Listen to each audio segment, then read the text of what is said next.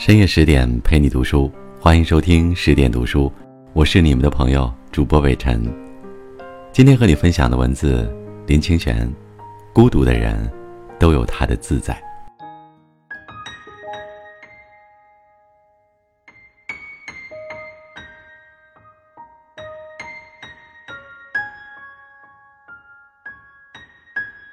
朋友大致可以分为四种类型，一种是在欢乐的时候不会想到我们，只有在痛苦无助的时候才来找我们分担。这样的朋友往往也最不能分担别人的痛苦，只愿别人都给他带来欢乐。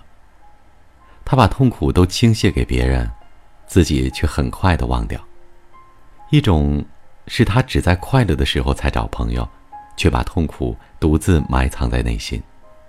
这样的朋友通常能够善解别人的痛苦，当我们丢掉痛苦时，他却接住它。一种是不管在什么时刻、什么心情都需要别人共享，认为独乐乐不如众乐乐，独悲哀不如众悲哀。恋爱时急着向全世界的朋友宣告，失恋的时候也要立即告诉亲友。他永远有同行者，但他也很好奇好事。总希望朋友像他一样，把一切最私密的事对他倾诉。还有一种朋友，他不会特别与人亲近，他有自己独特的生活方式，独自快乐，独自清醒。他胸怀广大，思虑细腻，品味优越，带着一些无法测知的神秘。他们做朋友最大的益处是善于聆听，像大海一样，可以容受别人欢乐。或苦痛的谢助，但自己不动不摇。由于他知道解决问题的关键，因此对别人的快乐给予鼓励，对苦痛伸出援手。用水来做比喻，第一种是河流型，他们把一切自己制造的垃圾都流向大海；第二种是池塘型，他们善于收藏别人和自己的苦痛；第三种是波浪型。他们总是一波一波打上岸来，永远没有静止的时候。第四种是大海型，他们接纳百川，但不失自我。当然，把朋友做这样的划分不是绝对的，因为朋友有千百种面目，这只是大致的类型罢了。我们到底要交什么样的朋友，或者说，我们希望自己变成什么样的朋友？卡莱尔·基伯伦在《友谊》里有这样的两段话。你的朋友是来回应你的需要的，他是你的田园，你以爱心播种，以感恩的心收成。他是你的餐桌和壁灯，因为你饥饿时去找他，又为求安宁寻他。把你最好的给你的朋友，如果他一定要知道你的低潮，也让他知道你的高潮吧。如果只是为了消磨时间才找你的朋友，又有什么意思呢？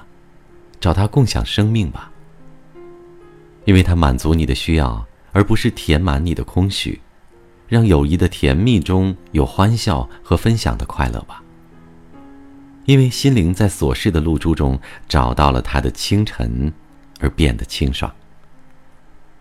在农业社会，友谊是单纯的，因为其中比较少有利害关系；在少年时代，友谊也是纯粹的。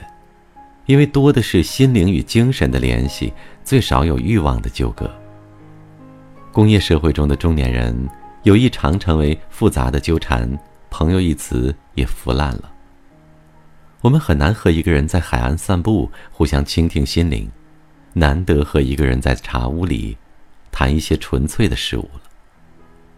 朋友成为群体一般，要在啤酒屋里大杯灌酒。在饭店里大口吃肉，一起吆喝，甚至在卡拉 OK 这种黑暗的地方，对唱着腐烂的心声。从前，我们在有友谊的地方得到心的明净，得到抚慰与关怀，得到智慧与安宁。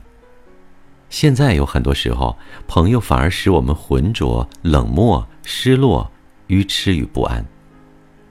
现代人都成为河流型、池塘型、波浪型的人。要找有大海胸襟的人就很难了。在现代社会，独乐与独醒就变得十分重要。所谓独乐，是一个人独处时也能欢喜，有心灵与生命的充实，就是一下午静静坐着也能安然。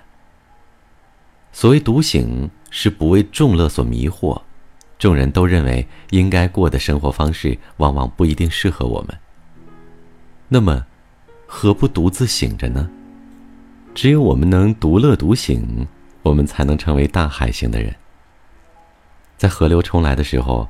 在池塘满水的时候，在波浪推过的时候，我们都能包容，并且不损及自身的清净。纪伯伦如是说：“你和朋友分手时不要悲伤，因为你最爱的那些美质，他离开你时，你会觉得更明显。就好像爬山的人在平地上遥望高山，那山显得更清晰。”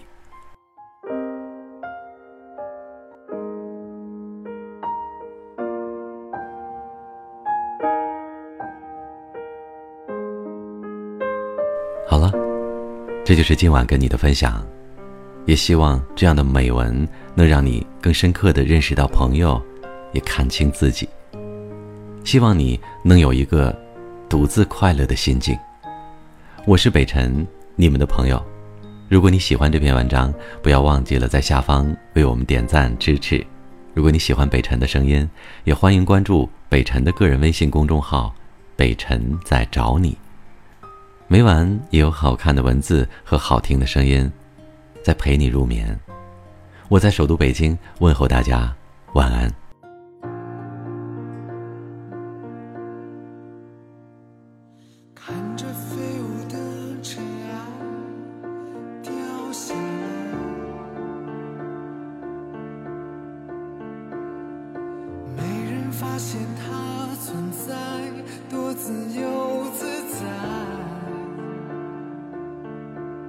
可世界都爱热热闹闹容不下我百无聊赖。不应该一个人发呆。只有